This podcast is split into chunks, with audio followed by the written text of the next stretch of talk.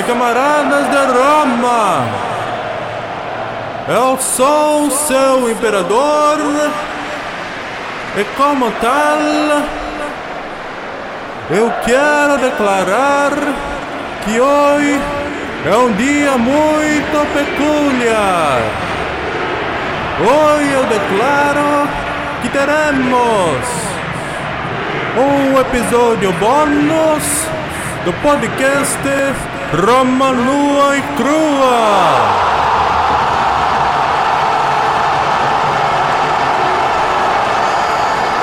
Pero também reconhecer que a Itália é tetra, mas jamais será penta!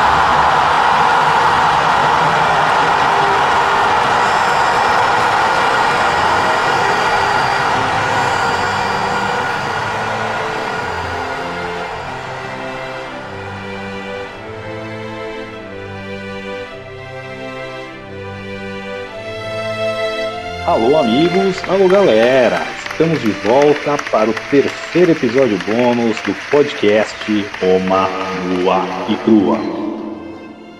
Comigo de novo, meu querido irmão Lucas Prandi, diretamente da Austrália. Como vai, Lucas? Opa, Bruno. Olá, ouvintes. Obrigado mais uma vez, Bruno, pela chance de participar. E tô gostando. Agora, como você falou, cada vez vai ficando mais animada a história, né? Com mais detalhes e é sensacional. Parabéns aí novamente pela série. Então, tudo bem. Só deixar os nossos ouvintes aqui informados que esse episódio só vai pro ar, né? Pós Segunda Guerra Púnica. Porém, a gente tá gravando aqui, tá no episódio 30 32, ainda faltam alguns episódios aí para acabar a Guerra Púnica mas a gente vai estar tá repercutindo o pós-Guerra Púnica, né? Então, espero não te pegar desprevenido em alguma coisa. Eu acho que você já também já deu uma acompanhada no desfecho e nas coisas principais das guerras, mas vamos dar uma olhada aí no que foi a Segunda Guerra Púnica, o que, que é o resultado, né? E também o que vem pela frente aí, que depois da Guerra Púnica ainda tem muita história. Beleza? E essa guerra foi transformadora, como eu disse. Você quer fazer algum comentário aí, começando ainda da guerra em si, o que, que você achou? O que, que você aprendeu de novo aí que você não conhecia do Aníbal ou dos cartagineses no geral, dos romanos? Sim, não, eu acho que o mais interessante é que o que eu já tinha escutado sobre isso é onde que você vai dando aquelas pinceladas mais sobre os acontecimentos e eu não conhecia tanto sobre as guerras em si, né, as batalhas, vamos dizer em si. Então tá sensacional ver e, aliás, escutar como que a genialidade dos generais era de suma importância, né, o que que eles podem podem fazer, até que coisas do gênero, meu, o sol vai nascer ali, a gente vai fazer poeira, os caras vão ficar confusos, tipo,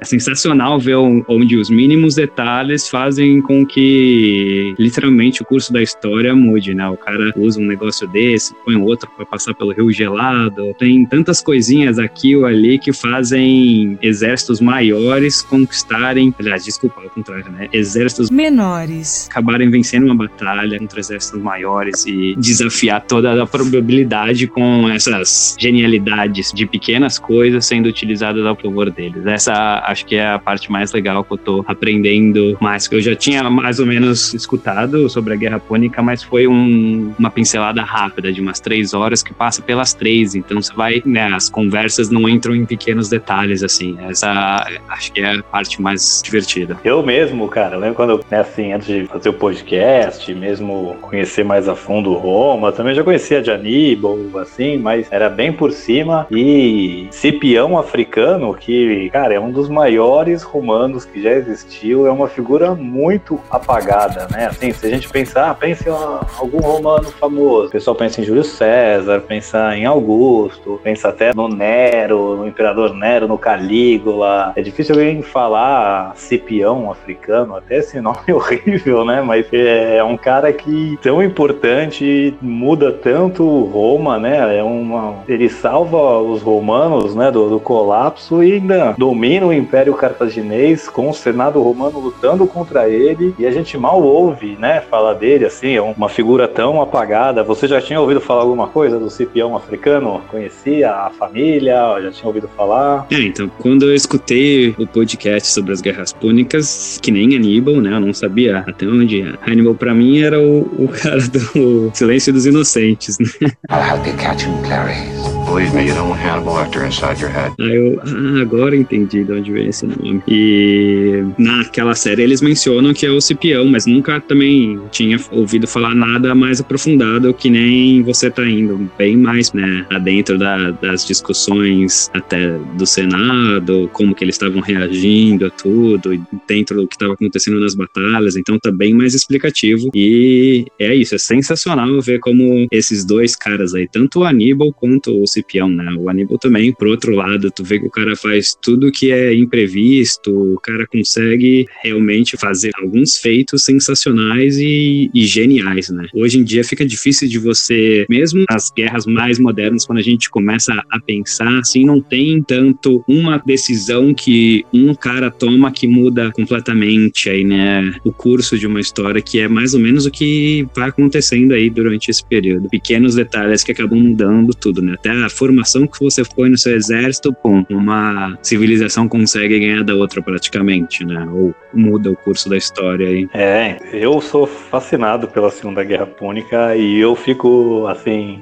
a gente precisa um pouco mais a fundo para entender por que, que o Cipião vai ficar uma pessoa apagada assim da história, né? Quem não conhece história praticamente não vai ter ouvido falar dele, só quem gosta de Roma mesmo vai saber, né? Não tá no imaginário popular como Júlio César, como Augusto, como outros tantos. E parte disso a gente vai ver, né? É, que Roma, mesmo ele conseguindo tudo para Roma, a elite romana ainda odeia ele, ele vai ser enterrado fora de Roma, ele pós Segunda Guerra ele volta, em vez de voltar como herói, ele volta como, né? A elite toda em cima dele, fazem como se fosse uma lava-jato nas finanças dele, do irmão, tentam arrumar de tudo para ferrar o cara, processarem ele, e o cara acabou de, de, de dominar, tipo, territórios do tamanho do que era o, o Império Romano até então, né? Vou chamar de Império, é uma república, mas tipo, ele mais que quase, eu não sei exatamente, mas ele quase dobra o tamanho da República Romana. Ele destrói os, todos os exércitos cartagineses e ainda encontra uma resistência feroz contra ele, né? A velha guarda romana não aceitava ele de jeito nenhum e veremos mais disso. Mas eu acho que é uma coisa bem interessante de como um cara tão importante vai ser deixado de escanteio, assim, pela história história, né? Roma, Roma, Roma,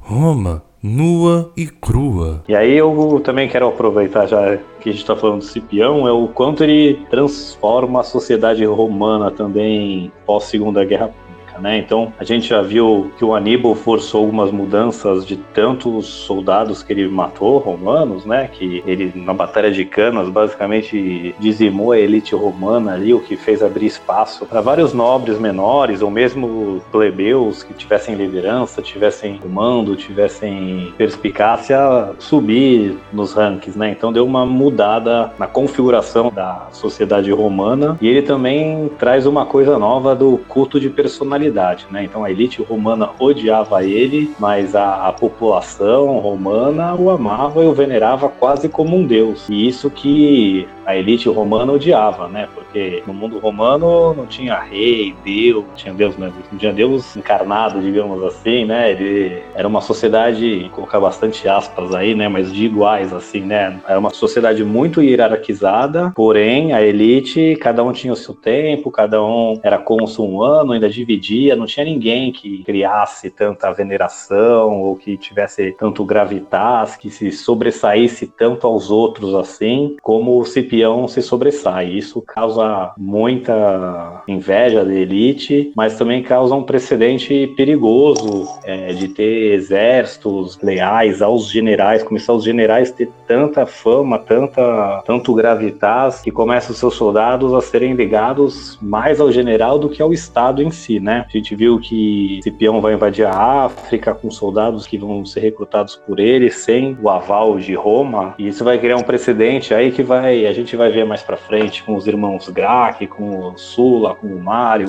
com depois de César e um monte de que depois Roma vai ter bastante problemas por generais muito populares e muito talentosos. É, então, quando eu escutei um podcast também, uma outra série aí sobre a queda da República Eles mencionam bastante isso daí, né, na época de Roma, onde que todas as nobrezas não eram considerados semideuses ou deuses, todo mundo era humano, né? É mais ou menos. Os, os líderes eram tão humanos quanto os plebeus, apesar deles estarem em uma categoria completamente diferente, hierárquica ali dentro da, da República, mas isso não era o, o normal ali da região, onde vai o rei persa era o enviado de Deus, os faraós eram literalmente os deuses encarnados na Terra. Então os romanos usavam, vamos dizer assim, tinha uma configuração diferente. E aí você começa a ter, não sei se talvez por influência do, das culturas que eles vão conhecendo, esse culto ao general, né? Onde que você quer cada vez mais você superar o que sua família já fez no passado e se tornar cada vez maior dentro da, da sociedade e começar quase a atingir esse aspecto de chegar a um semideus, né? Você querer ser adorado também pelas populações, não só pela sua honra, mas você quer ser engrandecido e se sentir assim pela sociedade. E que eles entravam, no, toda a nobreza tinha a sala da família, né? Que você fazia uma máscara de gesso dos seus antepassados, então fazia um molde do rosto e todos os jovens tinham que entrar nessa sala e ficar ali, caraca, meu avô já conseguiu fazer isso, isso, aquilo, meu tio já fez isso, ainda não fiz nada. Eles ficavam sempre, tinha essa aspiração e meio que um dever, assim, de tipo, cara, tenho que fazer mais do que os meus antepassados. Eles já conseguiram essa tal glória, então eu tenho que conseguir mais. Ou ficavam se comparando com as outras famílias, tipo, ah, o Cipião conseguiu dominar, vamos dizer assim, vai, 10 milhões de metros quadrados, o Júlio César conseguiu mais tanto. Então eles cada vez queriam criar um império maior, gerava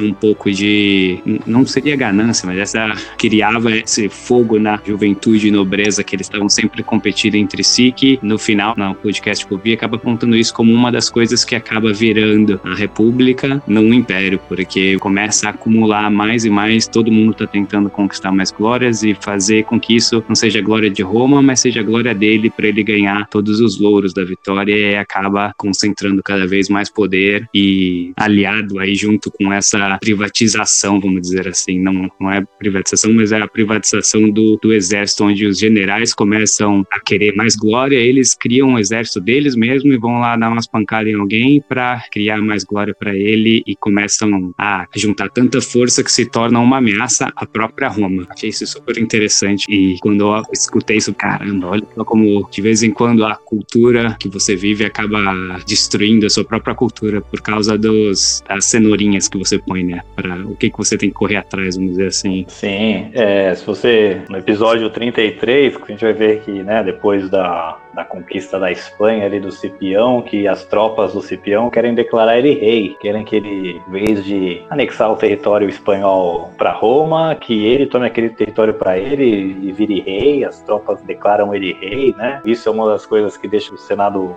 romano em choque, mas ele nega, né? O Cipião, ele não, diferente de Júlio César, Sula, Mar e outros, ele não vai usar sua popularidade para tomar o poder. Poderia, né? E cria o primeiro caso de que depois a gente vai ver isso acontecer mais vezes. Um general começa a ficar muito famoso e suas tropas vão declarar ele imperador, vão declarar ele, no caso do Cipião, rei, né? Mas, como a gente também falou, é, essa questão de, de meio deitificar, né? Os generais, o mundo greco-romano, né, começando pela Grécia ali, eles eram é, de viver na cidade, de ter democracia, né, apesar de ser uma democracia no andar de cima, né, não é uma democracia generalizada, a mulher não votava, quem não tinha posse não votava, tanto na Grécia quanto em Roma, mas era uma sociedade assim, onde de iguais, né, a elite, né, elite via pobres como sub-humano, mas a elite todos eram, né, basicamente iguais. Você queria trazer glória para sua família, ter um efeito maior que o outro, mas você não queria virar Deus, né? Você não vencia várias batalhas e falava, oh, eu sou um Deus na Terra. O Alexandre o Grande vai fazer isso, né? Depois que ele domina os persas, que o rei persa já era meio Deus, ele vai assumir o trono e vai meio que começar com essas coisinhas aí. É, e o mundo grego vai ter algum contato com isso pós-Alexandre, né? Nos Ptolomeus no Egito, que vão assumir de faraó vão ser Deus e outros lugares é, mais orientais que tinham essas culturas, na, na, Babilônia, por exemplo, os gregos vão assumir isso. E os romanos até então não, ainda não, né? Mas a gente vai ver que aqui é o começo do fim disso aí, de é tanto que Júlio César vai ser declarado Deus, é, o Augusto vai ser declarado Deus, Jesus. Aí no começo do primeiro século depois de Cristo, a gente vai ver que o que não vai faltar vai ser é, Deus na Terra, Filho de Deus na Terra, a gente sendo de, né, deitificada, começa essa mudança aí. Facciamo snobis ingresso e Bruno Prandi podcast Romano e Crua.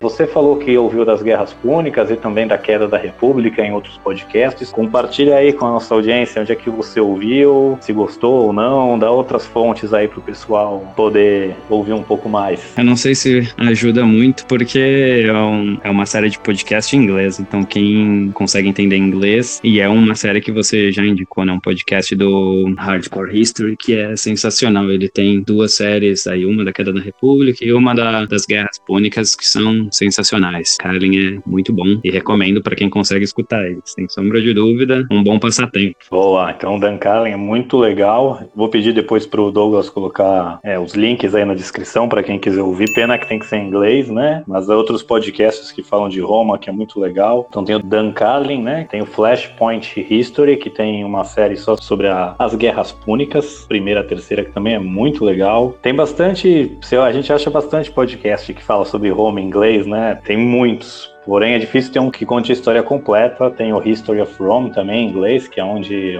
a minha maior fonte de inspiração. Então, quem conseguir ouvir inglês aí ou quiser treinar, recomendamos. E principalmente o Dan Carlin, que era um radialista, o cara manda muito bem. Para quem gosta mais de entretenimento e menos história não menos história, ele vai bem a fundo, mas ele sabe fazendo uma dinâmica muito muito legal de ouvir, né? O History of Rome, por exemplo, é para quem gosta, quem não gosta do assunto vai ouvir não, não vai curtir. Agora o Dan Carlin, você pode não saber nada, não gostar, mas é difícil você não gostar do podcast dele, né? Mesmo que você não goste de história, o cara realmente faz um trabalho muito legal. Eu concordo. Ele é sensacional. O jeito que ele fala é emocionante. Ele tem um podcast sobre sobre bomba atômica, né, o poder atômico, e ele foca bastante aí na crise dos mísseis cubanos. Ele cria um suspense tão grande, tão grande que eu sabia que nada aconteceu, obviamente, né? Nem a Rússia nem os Estados Unidos entraram em guerra, mas eu tava quase acelerando o podcast para eu conseguir ver como era o final, que tem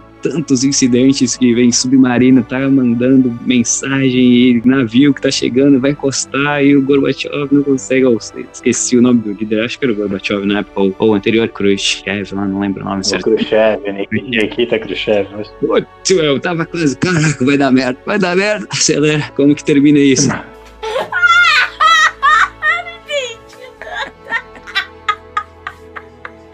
tava suando escutando o podcast. E o Kennedy, o, o Kennedy, que é o presidente, novinho, né? A CIA mandando ele atacar, ele não querendo começar uma guerra nuclear. É, é realmente vale muito a pena ouvir o Dan Carlin, não só os episódios sobre Roma, mas todos são. O cara manda muito bem mesmo. E uma coisa que ele faz que eu acho bem legal é de vez em quando ele começa com umas analogias, né? De tentar colocar num contexto atual o que estava acontecendo. Como a gente não está passando por guerra gigante nenhuma agora, então fica difícil a gente colocar em qualquer, comparar o que está acontecendo aí, né, com, com as guerras púnicas num contexto atual. Mas se a gente for um, um século aí para trás, aí comparar com a Primeira e a Segunda Guerra, né, eu acho que a gente consegue fazer com que as pessoas aí entendam mais ou menos a grandiosidade de tudo que estava acontecendo se a gente comparar. O que, que você acha que comparando aí, que seria relativamente comparável se a gente estivesse falando de configuração dos países atuais, quem estava guerreando com quem, o que, que você acha? É, então é difícil fazer esses paralelos com, com coisas completamente de períodos completamente diferentes, né? Mas assim, fazendo analogias porcas aqui só para dar mais contexto podcast, eu acho que essa segunda guerra púnica dá para fazer um paralelo mais ou menos com a primeira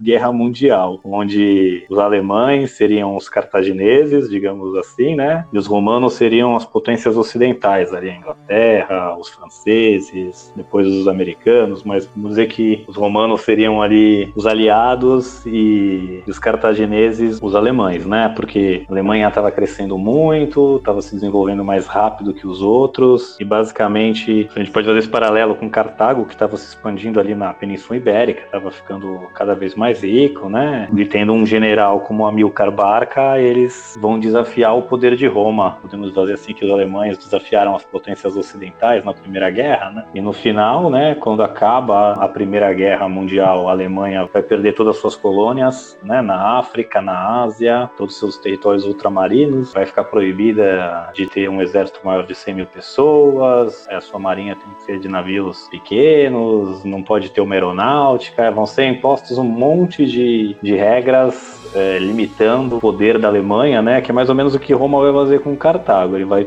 acabando a guerra, vai tomar todas as possessões ultramarinas de Cartago, vai tomar as posições espanholas, vai quebrar as alianças ali do norte da África, dos cartagineses com os numídeos, com os mauritanos, com os líbios, né? Vai realmente isolar Cartago. Acho que dá para fazer esse paralelo, forçando um pouco a barra aí. O que, que você acha? Não, também concordo. E a Segunda Guerra Púnica é meio que um dos fatores que acaba gerando a Terceira Guerra Púnica também, né? Todas essas sanções, essas restrições que Roma põe em Cartago fazem com que acabam gerando o estopim da Terceira Guerra Púnica, que é mais ou menos o que acontece com a Alemanha também na Primeira Guerra Mundial, que a condição que ela se encontra depois da Primeira Guerra Mundial acaba gerando o começo da Segunda Guerra Mundial, né? É, a é diferença um... só é que nesse caso não teriam uma política de apaziguamento que nem teve Chamberlain na, na Inglaterra, né? Que quando a Alemanha começa a ressurgir, as potências não querem outra guerra e vão deixando Hitler ir hum. crescendo, né? A Alemanha ir crescendo, e aí quando realmente começa a guerra, a Alemanha já tá forte de novo. Os romanos não, né? Quando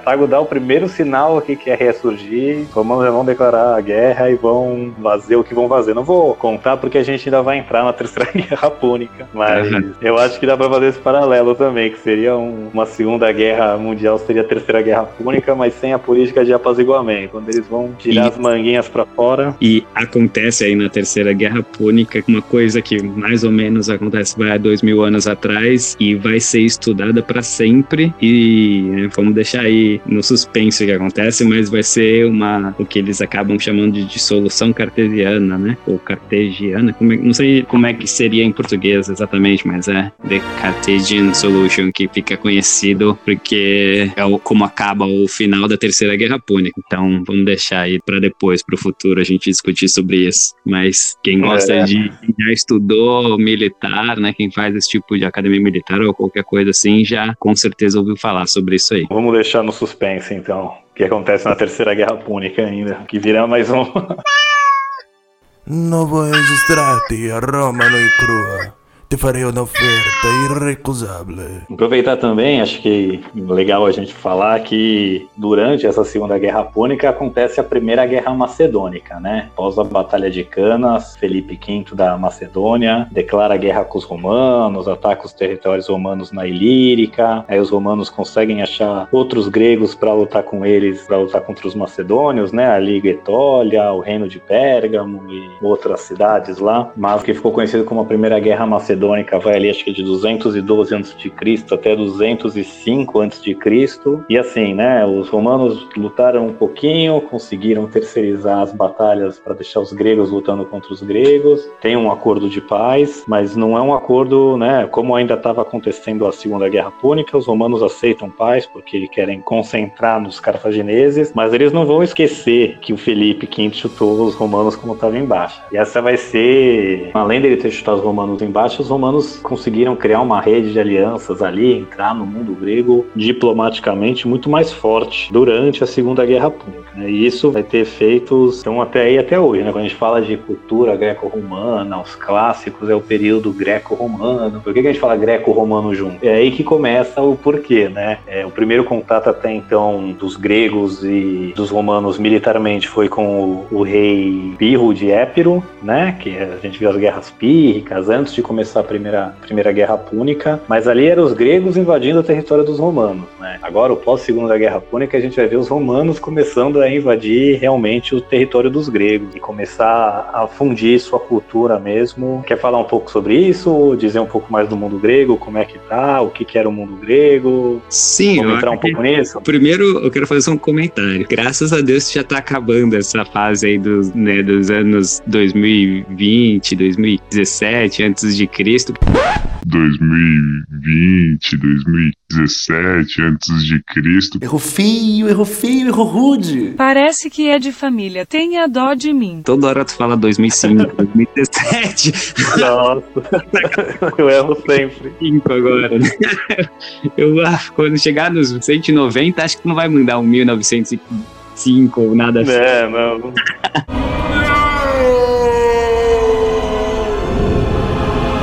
Mas já tá acabando, média, relaxa. Daqui a pouco. passa. E criando outra analogia, assim, é interessante de ver, né, como os romanos, mais ou menos, aí foram criados por os gregos, né, ou generais que eram gregos, acabam fundando Roma. Então tem um pouco dessa cultura que já vem desde a criação. Na verdade foram os troianos, não são os gregos. Né? Que eram meio gregos, assim, mas é, não é bem os helênicos, assim, eram os troianos. Mas continua, é E, e aí é mais né?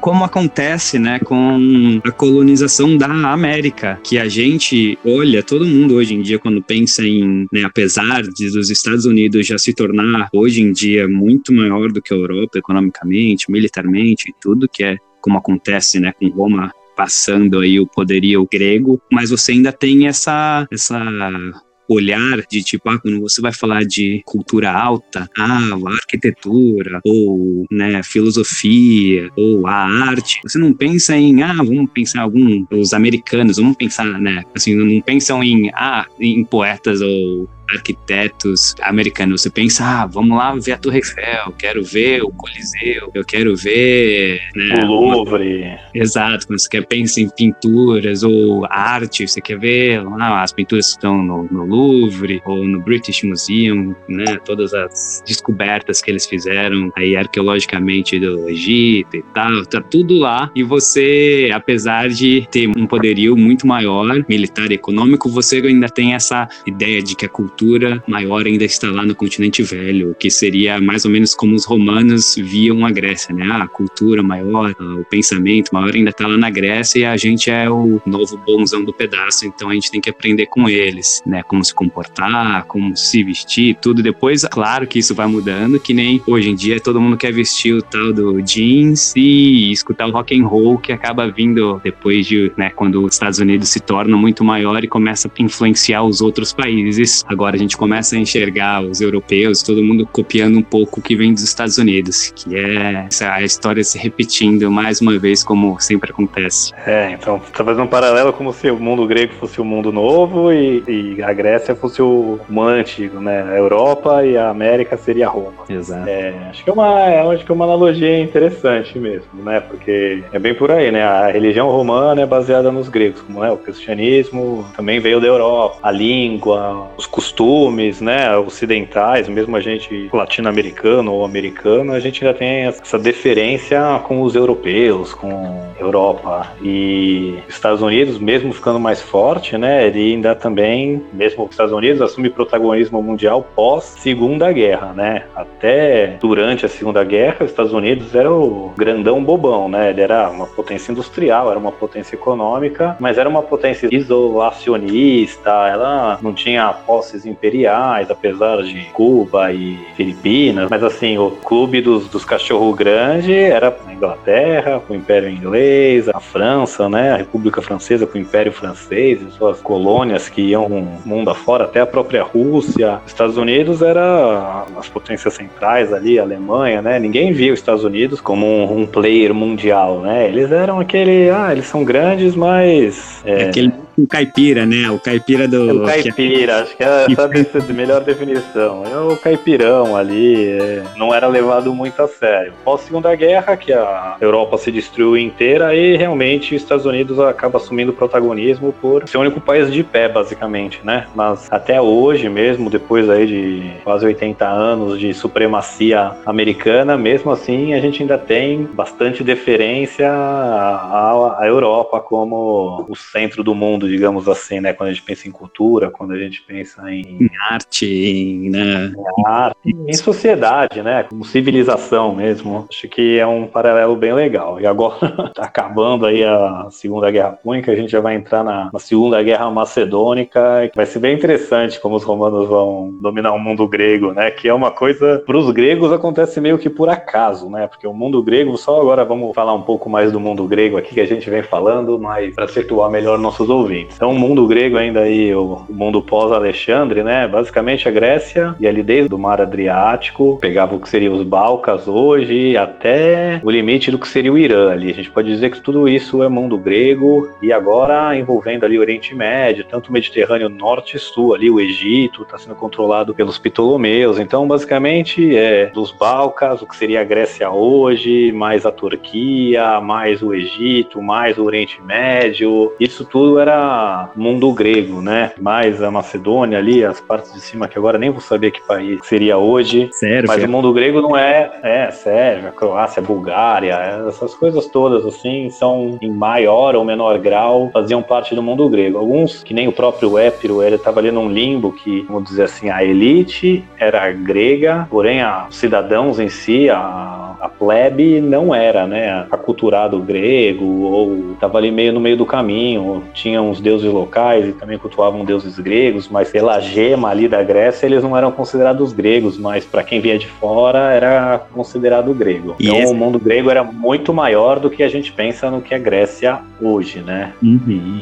E era dividido basicamente, tinham três grandes impérios, né? Que era o Macedônico, o Seleucida e o, o Egito Ptolomeuco. Também tinha uns reinos mediamente grandes ali, como o Pérgamo, o do Mitradates lá, que eu esqueci como é que era o nome do Be- Betânia, que é difícil ver tudo em inglês, aí quando eu tenho que traduzir para português eu não sei o nome, tem que ficar pesquisando. Mas é, eram várias, né? Tinham três grandes cachorros grandes e mais reinos pequenos e mais ligas de cidades-estado independentes, como a Liga Etólia, a Liga Aquiliana e sei lá, mas era assim, era, era complexo a configuração ali, né? Os romanos vão entrando para lutar contra os macedônios e cada hora eles entram nessas intrigas gregas aí, que vai basicamente, resumindo muito, vai durar aí uns 100 anos, os gregos lutando contra si e, e pedindo ajuda aos romanos, né? Uma hora, ah, eu peço ajuda, os romanos dominam aqui meu espaço, batem meu rival, mas aí eu não quero mais os romanos aqui, eu traio os romanos, aí os romanos. Ixi, vai acontecer muita coisa e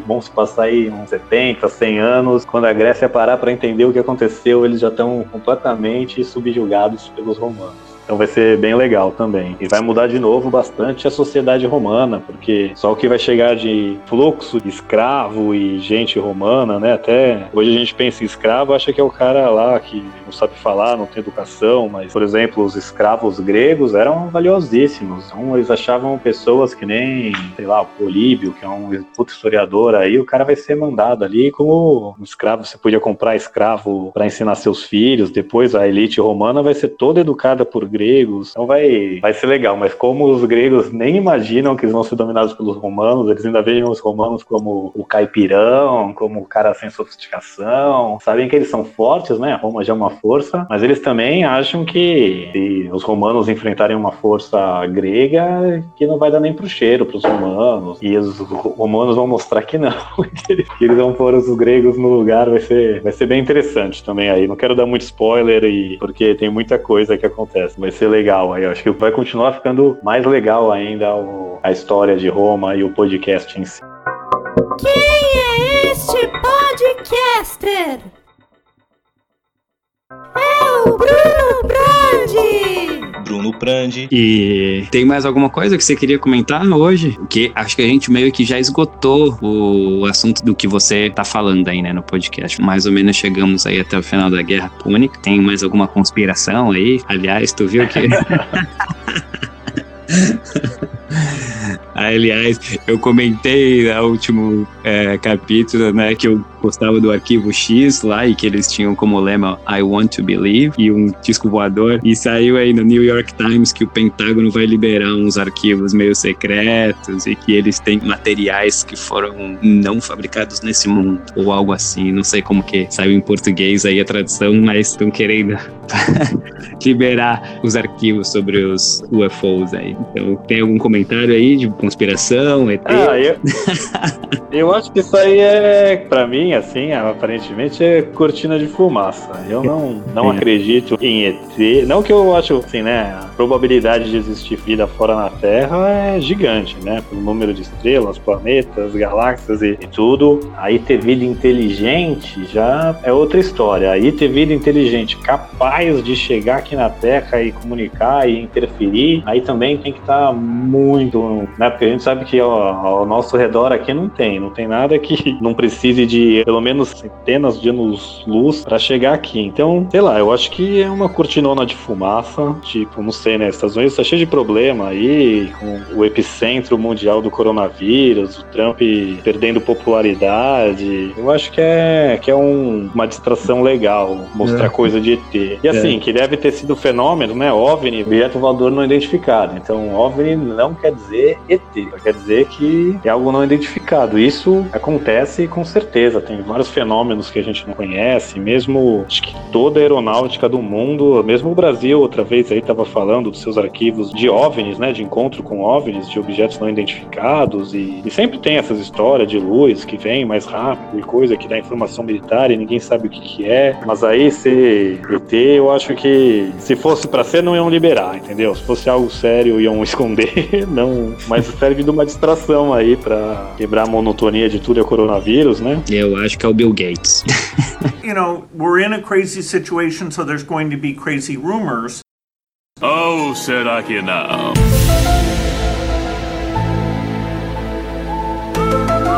Eu acho que é o Bill Gates. Eu achei que chamar o, o Douglas aí, que ele gosta de jogar a culpa de tudo no Bill Gates, né? Eu também acho, eu também, eu vou, também voto no Bill Gates. Mas é. Essa daí Não sei qual que é a tua opinião aí. Qual que é a tua opinião? Acho que os ET Ah, estão né, invadindo. também É a mesma coisa que você. É, Apesar de ainda ter lá no meu coração o quadrinho do I Want to Believe, eu acho que é muito conveniente de ver de aparecer isso bem numa pandemia terrível que está se tornando uma recessão econômica terrível, ainda não tem nem um fim à vista, só tem a tendência a piorar, infelizmente. Aí tem acharam uma nave de ET.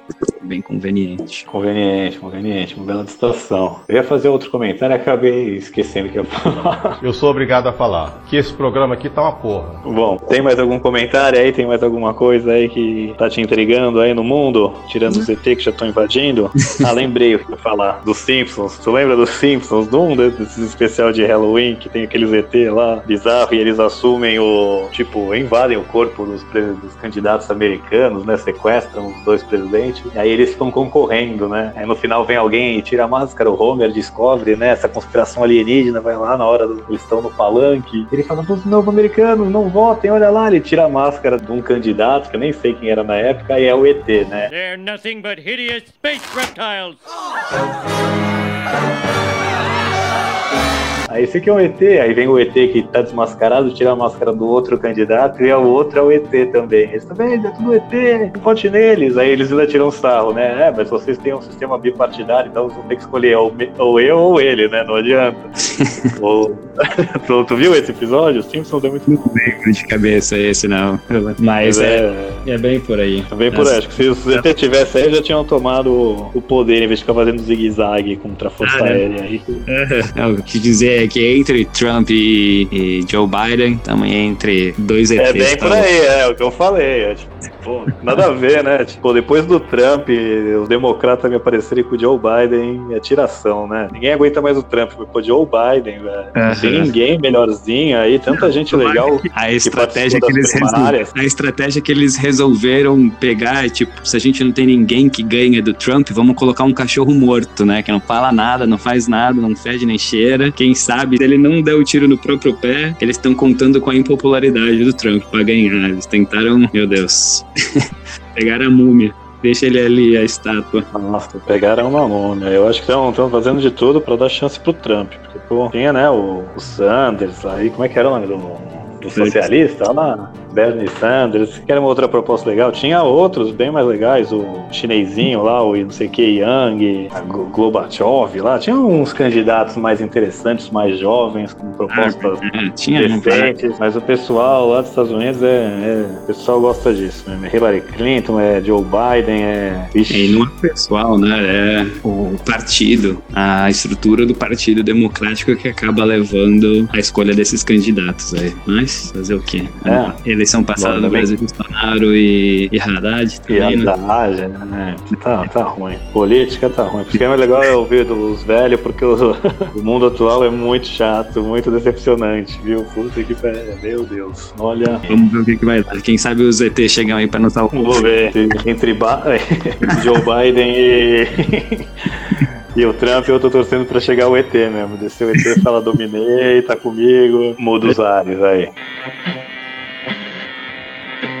Mamma mia! È Bruno! La podcast Romano e Crua! Bruno, tem mais alguma coisa pra falar ou acho que agora terminamos? Não, acho que terminamos. Acho que abordamos o que, que queria. Se quiser, tiver mais algum comentário aí, fica à vontade. Fica por aí mesmo. Obrigado de novo pela oportunidade aí de participar de novo do seu podcast. E continue, que você faz o, o meu dia de trabalho passar mais rápido, sem sombra de dúvida. Ou uma dirigida de um canto a outro, passa rapidinho. Ah, são uns 20 minutos. Mas Boa. segue em frente, segue em frente que tá muito bom. Só aproveitar então para dar o último recadinho também. O Douglas criou uma conta no Padrim. Eu ainda não tenho o endereço. Espero que o Douglas já tenha tudo pronto aí pra gente postar na descrição. Mas deixar aí também pro pessoal que, se alguém quiser ajudar a gente a seguir o projeto aí e poder reinvestir, né? Melhorar um pouco a qualidade, comprar microfone profissional, ter mais tempo de pesquisa. Se quiser ajudar aí a fazer parte do podcast, convido os ouvintes a conhecer o Padrim que vai estar no link da descrição aí também. Se puderem ajudar, ficaremos honrados. Boa, que bom. Eu já tava esperando essa hora chegar. Vai ter um colaborador da Austrália, com certeza. Aê, já ganhamos o primeiro, hein, Douglas?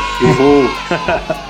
Valeu então, Magrinho. Sempre um prazer aí falar com você. Manda um beijo em geral aí da Wonder. E é isso aí. A gente se fala então no próximo episódio bônus aí. E vocês se cuidem aí, tanto você Beleza. quanto você. Cuidem das famílias aí, dos mais velhinhos pra gente. Estamos tentando, viu? Mas te falar, a geração dos nossos pais, olha, é, é a geração dos teimosos. Meu Deus. Mas graças a Deus, na nossa família tá todo mundo bem. Mas olha, teimosia, nota máxima. Então tá, até mais e até mais. Beleza. Valeu, pessoal. Muito obrigado aí pela participação e até. Hashtag gratidão. Roma nua e crua.